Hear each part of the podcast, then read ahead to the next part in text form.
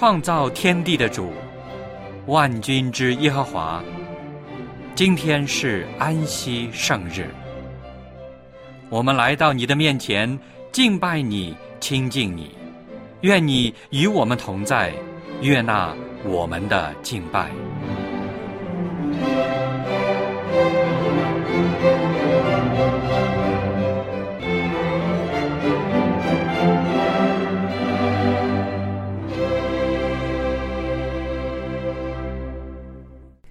位弟兄姐妹，亲爱的朋友，主内平安。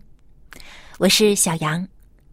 虽然我们不能面对面的问安，但通过电波和网络，我们依然可以同心合意，一同在安息圣日来敬拜我们同一位的真神上帝。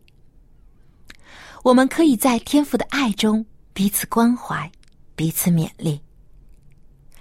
圣日崇拜。现在开始，请打开颂赞诗歌，一起来唱赞美诗第一百一十一首《圣灵充满》。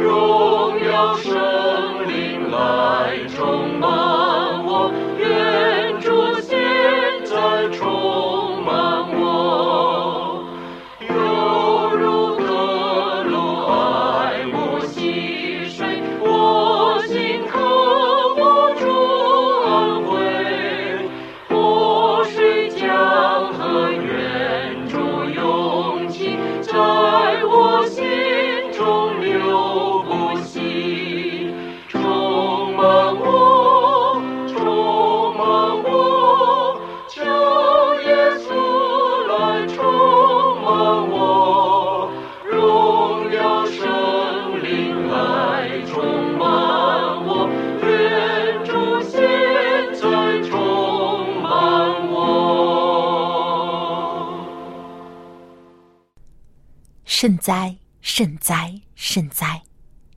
圣父、圣子、圣灵三位一体、独一的真神上帝，在这神圣的安息圣日里，我们要纪念您的创造和拯救。您的慈爱比天更高，比海更深。您的恩典我们也数算不尽，唯有将自己献上。甘心成为主手中的器皿，为主所用，一生跟从主的旨意。求主悦纳我们今日的崇拜，奉主耶稣基督的名求，阿门。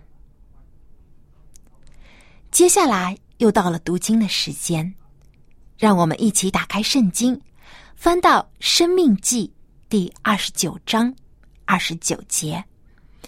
彼得后书第一章十九到二十一节，提摩太后书三章十五到十七节，约翰福音五章三十九节，希伯来书第四章十二到十三节，以及耶利米书十五章第十六节。我们用起音的方式来朗读这几节经文。圣经隐秘的事是属耶和华我们上帝的，唯有明显的事是永远属我们和我们子孙的，好叫我们遵行这律法上的一切话。我们并有先知更确的预言，如同灯照在暗处。你们在这预言上留意，只等到天发亮，晨星在你们心里出现的时候，才是好的。第一要紧的，该知道经上所有的预言，没有可随私意解说的。因为预言从来没有出于人意的，乃是人被圣灵感动，说出上帝的话来。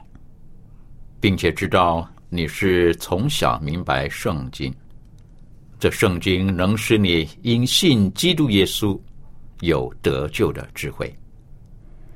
圣经都是上帝所漠视的，于教训、督责、使人归正、教导人学艺，都是有益的。教属上帝的人得以完全。预备行各样的善事。你们查考圣经，因你们以为内中有永生。给我做见证的，就是这经。上帝的道是活泼的，是有功效的，比一切两刃的剑更快，甚至魂与灵、骨节与骨髓。都能刺入破开，连心中的思念和主意都能辨明，并且被造的没有一样在他面前不显然的。原来万物在那与我们有关系的主眼前都是赤露敞开的。耶和华万军之上帝啊，我得着你的言语。就当食物吃了。你的言语是我心中的欢喜快乐，因我是称为你名下的人。在圣经马太福音第二十四章四十五节中，主耶稣在提到末世的境况时，提了这样一个问题：谁是忠心有见识的仆人，为主人所派？管理家里的人，按时分粮给他们呢。作为基督徒，我们也常常称自己为主的仆人。那我们算不算是忠心又有见识的仆人呢？如何才能成为忠心又有见识的仆人呢？今天，望潮牧师就和我们一起来探讨这个问题。他正道的题目就是“谁”。让我们把接下来的时间交给王朝牧师。各位朋友，各位弟兄姐妹，你们好。我想今天跟大家分享一个题目。我们首先知道，现在不单单是辅灵教会，甚至于一般的教会，甚至一般的人。都感觉到这个时代有些异样，有些变化。其实，我们就很容易联想到，回到耶稣基督在世界上的时候，他曾经讲到，他再来之前，就基督复临之前，有些什么兆头。这个记载在马太福音二十四章。耶稣当时那门徒问他，耶稣就讲了很多预兆，在他回来之前，发生在自然界当中的，发生在社会当中的，尤其是发生在教会里面的。那么这点是被。一般人今天看到啊，你看很多地方不是有地震、有饥荒、有瘟疫吗？这世界不是说国要攻打国，民要攻打民啊？对呀，自然界当中也有许许多多惊人的兆头，但是有的时候呢，疏忽了另外一点。如果仔细的看马太福音二十四章呢，耶稣最先提到的，以及讲完了许多的刚刚我提到的预兆以后，最后又重提的是有关出现在宗教界，尤其在基督教里面的一些兆头，就什么呢？有假基督、假先知、假的教师要兴起，要迷惑很多的人。我想。这是我们千万不要疏忽的，因为我们尤其在宗教界里面，我们更加关注这点。因为作为世界上一般人，只能看到国际间的、社会上的啊，或者我们以前提到的在人心里面的一些状态。但作为宗教界人士，作为基督徒，更加要密切的注意到，在宗教领域里面。尤其在基督教里面所出现的很多假基督、假先知、假教师，我们真的说历代都有，但现在越来越频繁，越来越搅扰人心。基督福临是绝对是圣经重要的一个道理，耶稣基督自己一而再、再而三的提到这问题。但是呢，随着这个，有很多人就算日子。啊，哎，哪一年哪一日？几年前不是有个美国的退休的工程师吗？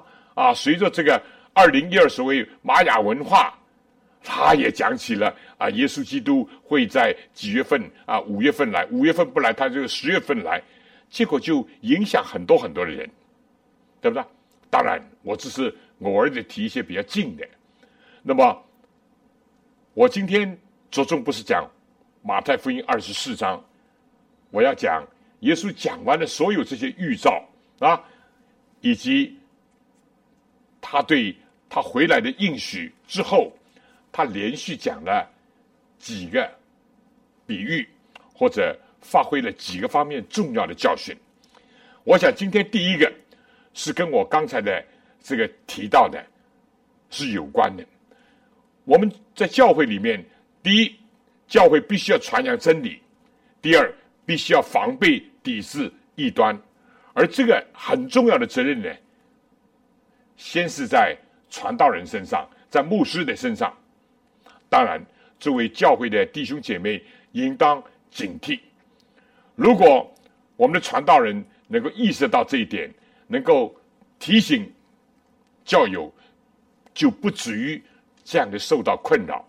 我们知道，所谓的东方闪电啊等等，也掳掠了，也影响了、分化了中国的很多的教会啊，甚至于这个异端，甚至传到香港、传到日本等等，我们必须要注意这些问题，对不对？但是，一个传道人很重要的一点是什么呢？这就是我今天要讲一个题目，一个字：谁。这不是我问的，是耶稣问的。谁是？啊，好的，在我们学习这段之前，我们做个简短的祷告。亲爱的主耶稣，谢谢你，两千年前来到这世界，在你快要离开世界之前，你提醒了我们，提醒了教会，使我们知道，我们应当要警醒，要准备自己。能够迎接主的再来，主啊，经过了两千年，来到了我们这个时代，我们真的看见到，不论在历史啊，在自然界，在社会，在人心，尤其在教会里面，也出现了很多的现象，所有的迹象都指向一个中心：说你快要回来。求主帮助我们，说既要认定，既要相信你必定要快来，但是求主也是我们。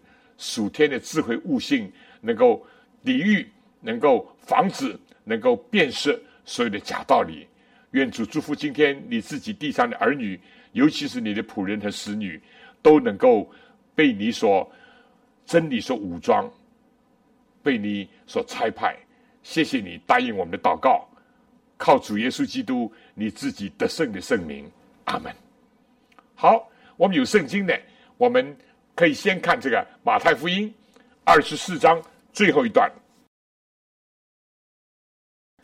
这里面就讲到是耶稣所讲的啊，四十五节，二十四章四十五节，耶稣说。谁是忠心有见识的仆人？为主人所派管理家里的人，按时分粮给他们呢？主人来到，看见他们这样行，那仆人就有福了。我实在告诉你们，主人要派他管理一切所有的。倘若那恶仆心里说：“我的主人必来得迟”，就动手打他的同伴。又和酒醉的人一同吃喝，在想不到的日子、不知道的时辰，那仆人的主人要来，重重的处置他，定他和假冒为善的人同罪，在那里不要哀哭切齿了。如果我们读四十五节的前面一两节呢，我们更加清楚了啊，因为。耶稣基督要我们时刻警醒，时刻准备。啊，三十二节他就讲了无花果树的比喻。他说：“当你们看见无花果树发旺长叶的时候，就知道夏天近了。”我孩子的家里也有棵无花果树，所以我常常问他：“我说什么时候结果啊？”哎，他说：“你要看见这个叶子长出来，等等。”这是一个兆头。下面呢？耶稣就讲：“这样，你们看见这一切的事情，就是他前面所提到一切，就知道人子进了，正在门口了。”他而且保证说：“我实在告诉你们，这个时代还没有过去，这些事都要成就。今天我们已经看到成就了许许多多。耶稣甚至说：天地要废去，我的话却不能废去。”但那日子、那时辰，没有人知道，连天上的使者也不知道，子也不知道，唯独父知道。所以，任何的人今天还在算年、算月、算日，那一定是错的，因为耶稣已经斩钉截铁的宣告了：没有人可以算这个日子，没有人可以讲定哪一年哪一天。但是呢，耶稣也提醒人，他说。挪亚日子怎么样？人子降临也要怎么样？他说：“当洪水以前的日子，人照常的吃喝嫁娶，一直等到挪亚进了那方舟那一日，不知不觉洪水来了，把他们全都冲去。人子降临也要这样。那个时候，两个人在田里取去一个，撇下一个；两个女人推磨，取去一个，撇下一个。所以你们要。”警醒，因为不知道你们的主哪一天来。家主如果知道几更天有贼来，就必警醒，不容人挖透房屋。这是你们知道的，所以你们也要预备，因为你们想不到的时候，人子就来了。下面耶稣就提出了这个问题：谁？谁是忠心有见识的仆人，为主人所派？管理家里人，按时分粮。好了，我们要说，第一，耶稣再来的年日，没有人知道，不应当妄自推测，或者是胡乱界定。但是，耶稣也不会让我们处在一个完全无知的状态。有许多的预兆告诉我们，这日子临近了。这是一。所以他要人警醒，就像过去的洪水的时候，索多玛、欧摩拉降天火的时候一样，人必须要时刻警醒，甚至不知不觉的时候，这些灾难就会来到。下面还要解释一下呢，就说也有所谓的这个啊，我们知道前几年在西方，尤其在美国，secret rapture 就是秘密被填的、被提的这个理论，唉，从一本书出到十本书，影响了许许多多人。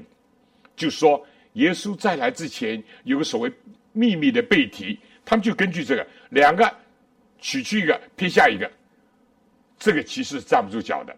这里耶稣所讲的，与其说是这个，更加不如体会说，因为我们的地球是圆形的，当耶稣在空中降临的时候，东半球、西半球，那我们白天的时候，另外半球、南半球，我们是北半球，南半球就是。这个夏天的时候，我们是冬天；我们冬天，他们是夏天。我们白天，另外一半是晚上。意思就是说，有的在睡觉，有的在工作，对不对？只有两个取去一个，撇下一个，并不是说一半的人得救，一半人不得救啊。百分之五十人得救，百分之五十不得救，不是。意思就是说，可能表面都看不出，大家睡觉。但谁知道是同床异梦？大家都工作，谁知道个人的动机心态不一样？主是鉴察人心的，那主知道谁是他的儿女，主也知道谁是假冒的，谁是啊，甚至于是撒旦的儿女、撒旦的工具都可能。所以这里面绝对不是说什么秘密的背题，结果造成许多的恐慌混乱，其实笑话。对不对？那么很重要的一点，传道人有责任按照正义分解真理的道，按照圣经的教导。所以我们今天再次的说，圣经是基督教一切信仰的依据，而且这个解经呢是要根据整体的圣经，而不是胡乱的根据一些圣经抽一些圣经来讲。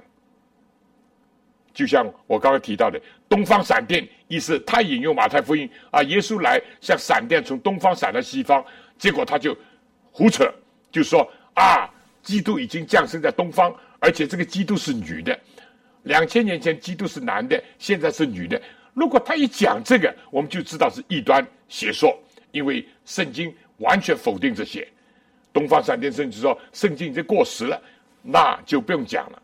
同样的，所谓秘密背提啊，secret rapture，这在西方，甚至在有一些很忠心爱主的这个教会，因为误解了圣经，也造成了很多的不安。所以我们必须要说，圣经全部的圣经是我们信仰的基础，圣经是我们怎么样品格的标准，圣经。是我们经验的试经史，圣经是我们一切辩论、争论的最后的一个仲裁者。我想在这里，我预先这样提示有必要的，因为耶稣紧接着就问一个问题：谁？谁？但愿圣灵现在我们心中动工，每个人都看一看，我是不是耶稣所讲的？大家有没有看到？耶稣所提到的这个谁有五点要注意的：忠心、有见识。第二、第三呢？第三是为主人所派。但是这个次序呢，按照我个人从圣经的领会，作为一个神的仆人，上帝首先是呼召一个人，上帝就是。呼召一个人来到他面前，然后呢，装备他，才差派他出去。所以，我想五点里面，应当第一点是耶稣问谁，第一个条件是谁是蒙召备选，受到主的差派的。啊，我们常常讲，我们非但要做这个信徒，而且要做门徒跟随主，而且广义上我们要做使徒，就是说。被耶稣基督差派，apostolos 是吧？apostles 英文，希腊文是 apostolos，就是被差派出去的意思。所以，第一，谁呢？我们想想，谁是愿意来到主的脚前啊？谁是愿意仰望耶稣？谁是愿意效法耶稣？谁是愿意装备自己，然后被差派出去？这是很重要。如果我们没有来到主面前，没有受到装备，我们就出去随便的工作传道，那可以想象，怪不得有很多是乱讲、讲错的，不是主的旨意，不是圣经的教导。所以第一点，必须是要来到主的面前，包括我们自己认罪悔改。灵性的增长，自己的改变啊，而且受到主的教导、装备，大家可以想象，这是一个属灵的一个征战，也是一个上任的斗争。那你世界上来讲，哪一个新兵昨天招来，明天就派他去打仗，那去送死，对不对？因为他没有训练过，还没有装备好，甚至他还不知道怎么样运用这个武器来防身或者是进攻。所以，做一个属灵的精兵，做一个主手下的一个真理的使者，也必须如此。我们必须要先自己来到主的面前，要备足装备，然后受主差派。我们常常讲，一个传道人，第一不一定是牧师、传道者，甚至愿意为主工作的人。第一，你要有献身的一个自愿。你如果不愿意献身，主耶稣不会勉强你，对不对？更加不会，你不愿意献身，硬派你不会。但是做传道的工作，除了献身，还要。有蒙召的经历，就是蒙主呼召。这个经历不一定都像扫罗在大马山的路上，或者以赛亚见到一个荣耀的意象，不一定。上帝可以用作各种各样的方法，或者听到的时候，或者在你读经的时候，或者在你自然界散步的时候，或者上帝可以接着一个小孩子，也可以使得你受感，觉得蒙主呼召。我觉得这是一个非常重要。啊，我自己就在啊，这个回到多少年啊？六十年前，当我读高中最后一年的时候，有一天早上我灵修啊，其实这个圣经我会背马太福音第九章，庄稼多，做工的人少，所以您到求庄稼的主打发工人去收割庄稼。我那天早上读的是英文圣经，庄稼实在多，工人太少。后来圣经非但是整天的萦绕在我心中，我走在路上，我坐在课室里面，这句话还是强烈的感召我。有一天圣灵终于让我有个突破，我就想到主啊，我那个祈求。庄稼的主，主啊，你打发李弟兄、打发张姐妹去到这个园里去收割庄稼，而把我自己留下吗？不，我就献上。从那个时候开始到今天，上帝逐渐的加深我对蒙召的这个经验，所以我意思就是说，我们传道必须要献身，你不献身，上帝不会勉强强迫你。尽管上帝可以劝你，上帝可以呼召你，但是还要你最后的回应。其次呢，就是要有蒙召的经历，对不对？有的是特殊一点，有的是一般一点，但是必须要有蒙召的经历。为什么呢？如果没有蒙召的经历，你在平时的时候还可以工作，但是你一旦遇到困难、遇到危险、遇到考验的时候，你就缺少力量。但你如果感觉到这上帝呼召你的，你不得不做的，像保罗讲：“我不传福音，我就有祸了。我传福音是不得已，因为我知道福音本是上帝大能，对吧？所以保罗在受审判的时候，他就说：‘故此，我没有忘记那从天上招我来的意象，这就是成为力量。先知以赛亚也是这样，当他见到异象，当他的嘴唇被洁净、被炭火所洁净，他听见一个声音说：“我可差遣谁呢？谁肯为我们而去呢？”肯是你的自愿，是你的献身，可以是装备，对不对？你没有装备，还不够资格，不能被裁判出去。所以第一点，我觉得耶稣所问的这个谁，要回答的第一点就是说，我愿意不愿意献身，我有没有蒙召的经历？这在末世的时候是特别重要，因为耶稣这段是在讲完了所有预兆以及他要快啊，他要回来的应许之后所讲的教训。谁？第一点，为主人所派。你知道传福音，即使我们只是主的仆人，保罗一直在说主耶稣基督仆人。这个仆人在原文是奴隶 （doulos），是非常的谦卑的，尊重主耶稣基督，顺从主的差派。但是呢，做传道也是有权柄的。如果知道我是主人差派的，那就不是我了。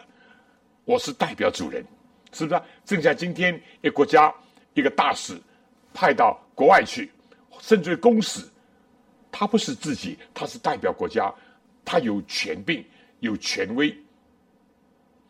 我想这是第一点。第二呢，这个问题解决了以后，耶稣所问的谁要求的条件，我们知道今天，哎呀，你考学校吧，要升学考试。你建工吧，要经过很多的这个啊面试啊等等，要有条件。有的说你有没有文凭啊？有的说你有没有受过专业的训练啊？等等。但是你为主工作，有文凭不坏，对不对？有才干更好。但是耶稣基督最关注的是品质上的问题，谁是中心？谁是中心？忠于什么？一个愿意为主工作的人，应当忠于什么？忠于上帝，对不对？因为是上帝差派你、呼召你，忠于上帝第一。第二，要忠于什么？忠于真理。因为我们属灵征战的武器不是枪啊、炮啊，不是这些，我们是凭着上帝的道。永生的真理，要忠于真理，忠于圣经。不像今天有的人，哇，对圣经说《创世纪》一章到十一章嘛是神话啊，是史前时代啊啊，有些新派的所谓啊，圣经里面神界证啊，这些不可以相信的，什么啊复活啊没有的啊，福灵更加不可能，不行，你要做主的功能，必须要忠于圣经。因为圣经是上帝所漠视的。其次呢，我想应该忠于自己的职守、职分，因为你不是做一般的工作，你是在做高举主耶稣基督、是传扬真理的工作，你必须忠于你自己传道的职分，不要朝三暮四。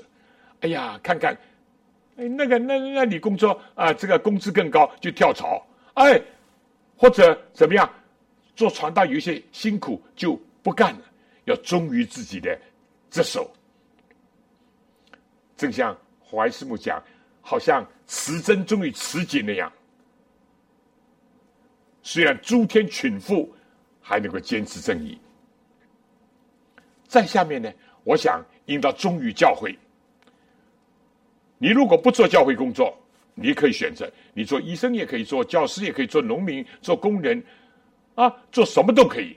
但你如果要献身在教会里面工作，蒙召要在教会里面工作，你必须忠于教会。你如果在基督福临安息日会里面侍奉，你必须要忠于这个教会所领受的真理和亮光，尤其是末后时代的最后愚民教会，这是必须的。这些年我还体会一点，还要忠于自己的家庭，忠于自己的家庭。有的时候，传道人由于工作忙，由于辛苦，也由于接触的人多，也会受试探。必须要忠于自己的家庭，不要羞辱主，不要惹一些麻烦，不要被人毁谤。所以，谁是中心？中心是很重要。保罗也讲啊，我们都是上帝的管家，所求于管家的是要他有忠心。忠心。耶稣也讲，在小事上忠心。在大事上也会忠心，小事上不义，在大事上也不义。所以，耶稣基督没有问你说有没有大学文凭，有没有博士的证书，不问这个。啊，有，如果用的好也很好，但最重要的要考察你，问你有没有忠心。其次呢，就是有见识。为什么呢？这两个是一个极其平衡的，对不对？这个见识包括知识，甚至包括常识，包括我们的经验和判断。做传道，除了我刚刚讲的要忠于这些，忠于这些，还要有知识，要有见识，要有常识。什么呢？你不能说我是很忠于上帝的，但是呢，我对我的专业，我对我的工作糊里糊涂，对不对？我首先讲，这个知识是圣经的知识。我一再说，圣经是我们信仰基础。不要讲，尤其是传道人的最基本功。你要传福音，你圣经也不熟，也不知道你怎么传，传什么，对不对？哎，如果一个人想做医生，还没有学习过，就去随便的开刀，那么开玩笑，我什么都不懂。解剖也不懂，生理病理都不懂，我怎么能够行医啊？同样的，做一个传道者，要为主传福音的，必须要有知识。第一就是圣经的知识，但又不要局限。今天也有些地方有些人怎么样说？哎呀，我们除了学圣经，其他都不要学。不，不，上帝非但是教会的主。上帝也是宇宙的主，上帝也是社会的主。我们一切有用的知识、社会的知识，啊，科学的、自然界的知识，我们都应当学。凡是有用的知识，我们都可以吸收。条条道路通罗马，对不对？我常常感觉到，我自己越学越不够，学到老学不了。可信的。现在有一个观念叫终身学习，我们终身都要学习，啊！有人说黄博士，你已经是博士，越是博士知道的，发现自己晓得越少，因为世界的知识真是，尤其到了二十二世纪，铺天盖地，包罗万象，我们懂得实在太少太少太少，所以，我凡是有用的知识，我看书啊啊！公开大学的课程对我有帮助，我也我也听啊啊，有好的讲座我也去啊，要学啊，要学啊，是这样的。但是我们千万不要学了这样学了那样，忘记了学圣经。圣经是基本功，有了基本功，上面还需要怎么样？需要有很多的支架装潢，两者不矛盾，对不对？也不要说，哎，学习圣经就够了。结果我们有些传道人，对吧？一问三不知，这样缺少了我们跟人家沟通的一种共同的语言，对不对？你如果学音乐的，我就从圣经的圣乐一直讲到一般的音乐；你如果学美术的，我也可以从圣经或者从美术一直来到圣经，对吧？学科学的。等等，我们就要有各方面的知识，为的什么呢？不是炫耀自己，为的是可以跟更多人沟通，可以把更多人领到圣经、领到基督面前。还有呢，我们必须要有做人的常识，这也很重要。如果我们讲的道，如果我们的平时有人说这个人非但没有知识，连的常识都没有，做人也不容易的，对不对？做人有很多常识的，我这个也要，还要怎么样？有经验，要善于判断等等。为什么要这样呢？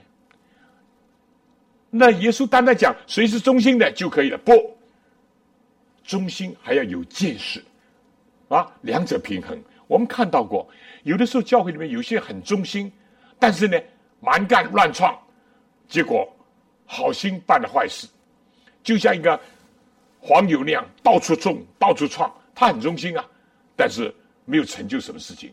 所以要忠心，要有见识。做什么呢？做传道，尤其做教会、做牧师等等，主要是两个工作。什么工作？一个就是管理家里的人，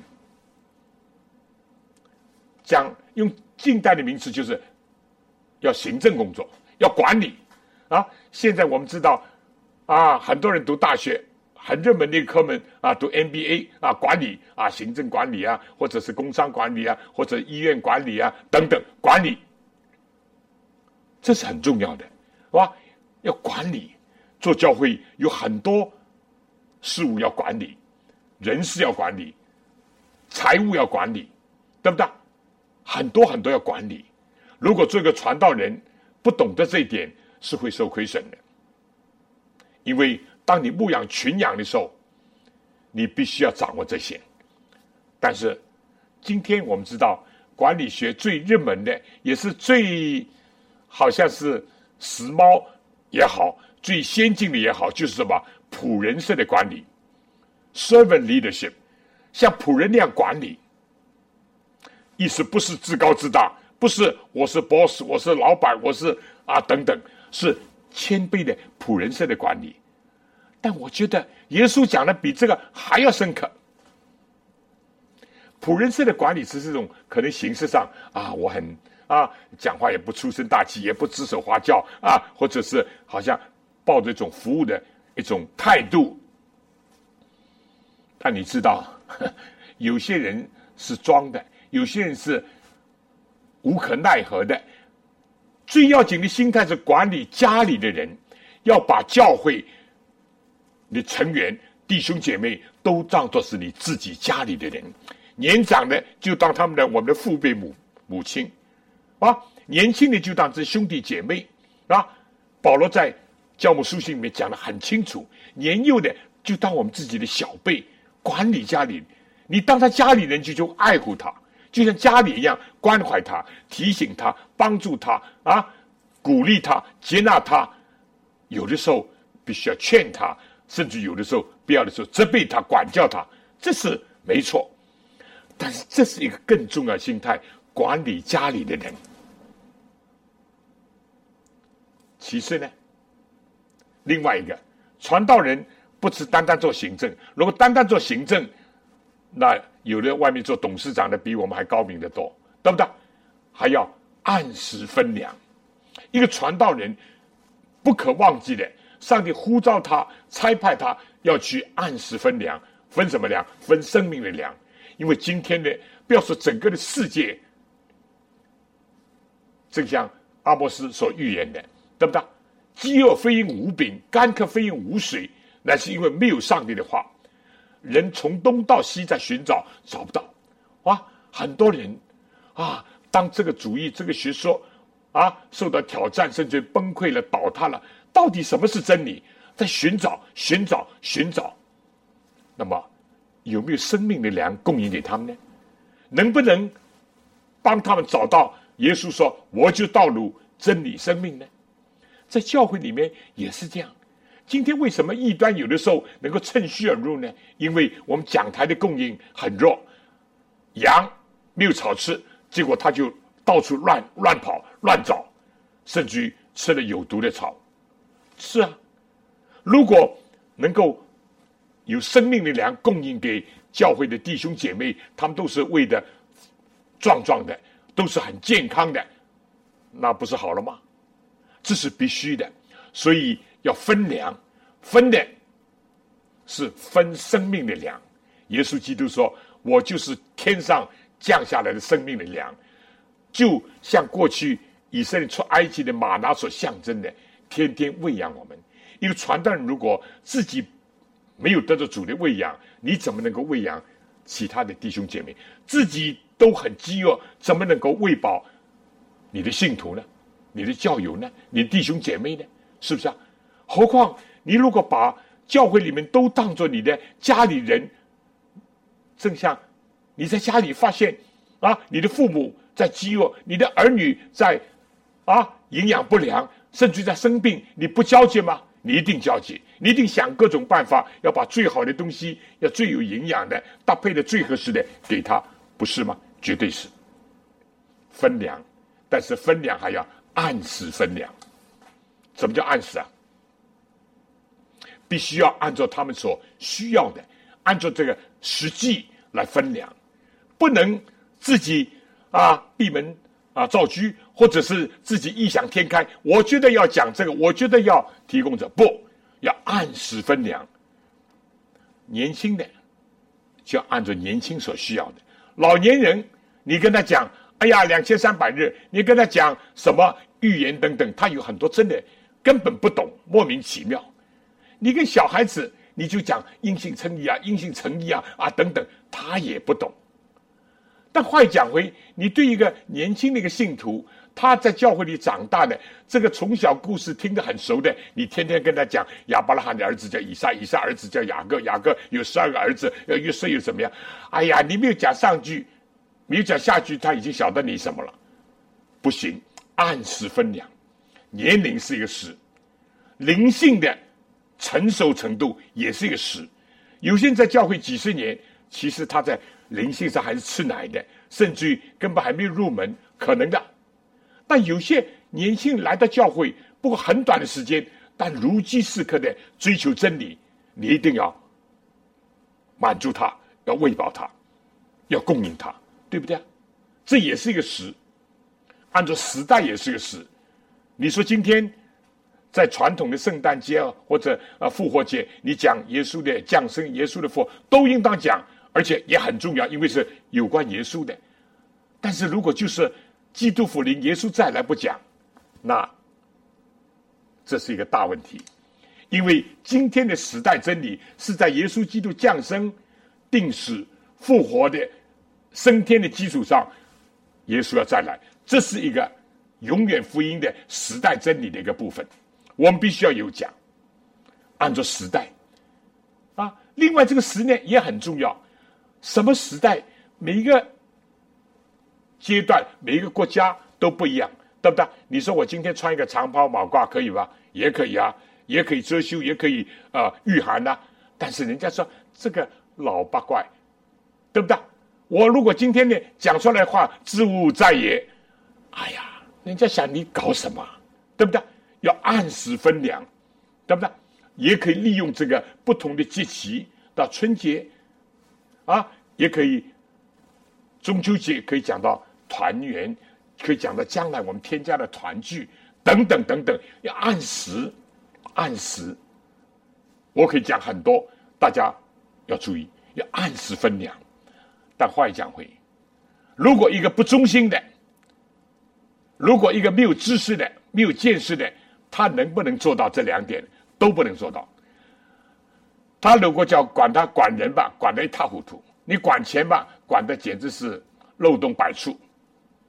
因为他没有知识，或者他就是有知识啊，有学位，但是你不忠心，结果怎么样？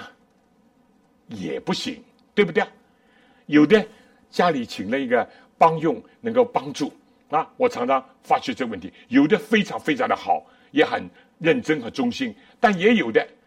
啊，主人上午走了，你几点钟给这个老人吃药啊？他忘了。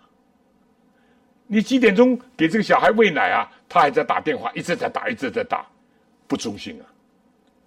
但如果没有健身呢？嘿，小孩哇哇叫了，就塞一点硬的东西，他只能吃奶啊，不能吃饼干啊，不能吃硬的干粮啊，没有知识啊。老人也是如此。哎呀，老人一会儿要大便，一会儿小便。哎呀，那那就就给他弄个什么吧，没有知识也不行，没有忠心更不行。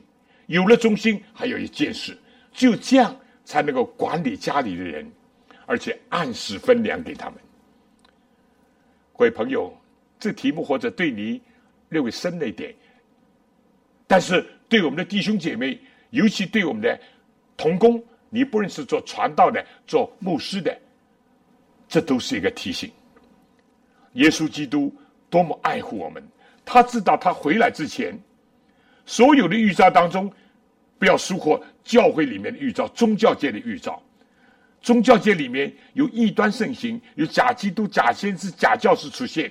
但是如果有上帝的仆人，如果有那些蒙召、备选、受到主差派的，也是能够忠心、有见识的，也是能够管理家里人，按时分粮给他们，在教会里面就能够保护羊群。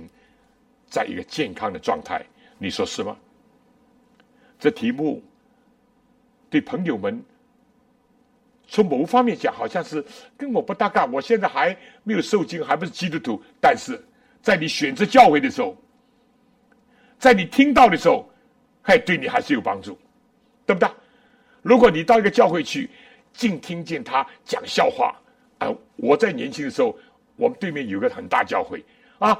虽然住了对街，我可以听见，哇，这个这个牧师讲讲的比比说相声的还要还要厉害，哄堂大笑，有这个吗？圣经里面就听见彼得讲到心里觉得扎心，问出我当怎么样行才可得救？当然，我不说不可以幽默，幽默也是可以的，也应当有的，甚至于，这是我们华人比较弱的。但是如果连篇的笑话、无聊的东西，或者今天到了二十二世纪啊，尤其二十一世纪，个个都有手机，个个啊都有这个啊这个上网。哎呀，这点一点很多的资料，所以一到讲到的时候呢，东一张图西一张片啊啊，这个资料那个资料，你不提供我也晓得了。如果我会电脑的话，应当要怎么样？应当要你去教会，你能不能听见真理？能不能感受到耶稣在个当中，在向你发问、向你安慰、向你发出呼召？这是所以从这个角度讲，今天我所讲的对我的朋友也是有帮助的。而另外对信徒讲，你在教会里面灵性得到了保住了吗？受到了真正的培训、栽培、鼓励了吗？对我们传道人讲，更加是我。已经忠于职守了吗？我已经能够尽量的增长各方面的知识，以荣耀上帝，而且警惕到我的民因无知识而灭亡，我能不能警惕我自己的责任呢？所以，我今天就愿意讲这个问题是谁？但愿我们能够谦卑的说：“主啊，我愿意是我。我如果不足，求你帮助，求你赐恩。”也求主祝福我们教会的众同工，阿门。非常感谢王长牧师的分享，愿我们都能抓紧时间，努力效学主耶稣的榜样，以谦卑温柔的心，殷勤为主做工。唯愿当主复临的时候，能听到他对我们说：“好，你这良善又忠心的仆人，可以进来享受你主人的快乐。”那将是最美好的嘉奖。最后，让我们打开颂赞诗歌，一起来唱第四百六十七首《勿要忠心》。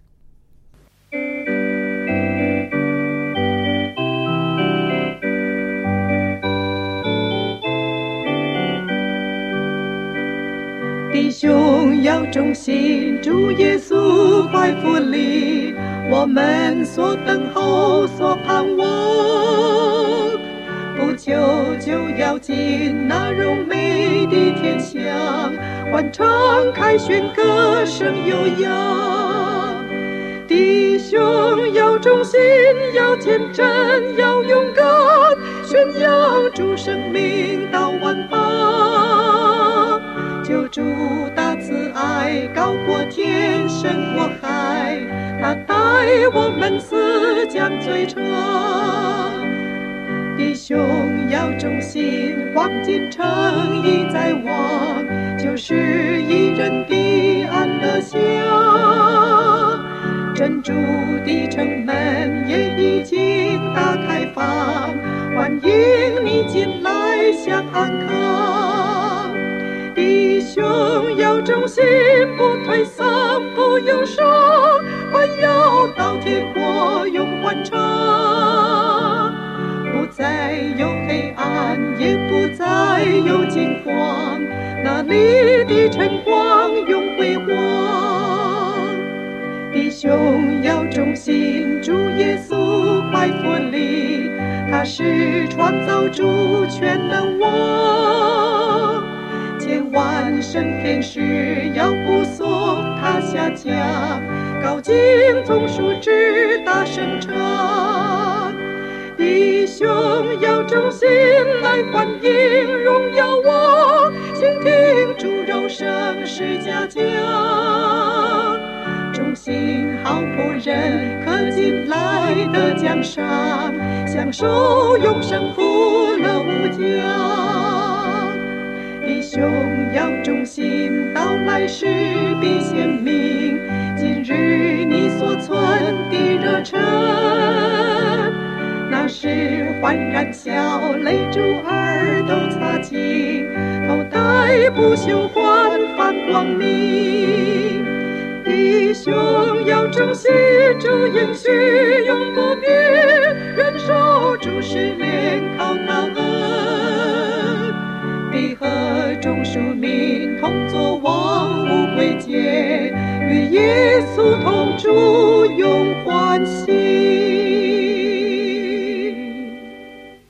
亲爱的主，您曾应许说，你必快来，你来的日子无人知晓，所以我们要时刻警醒，提早预备。求主帮助我们，教导我们如何做忠心又有见识的仆人，在你美好的圣宫中有份。求主磨练我们，使我们能成为您手中更合用的器皿。愿天父的慈爱、主耶稣的恩惠、圣灵的感动，时常与我们众人同在，从今时直到永远。阿门。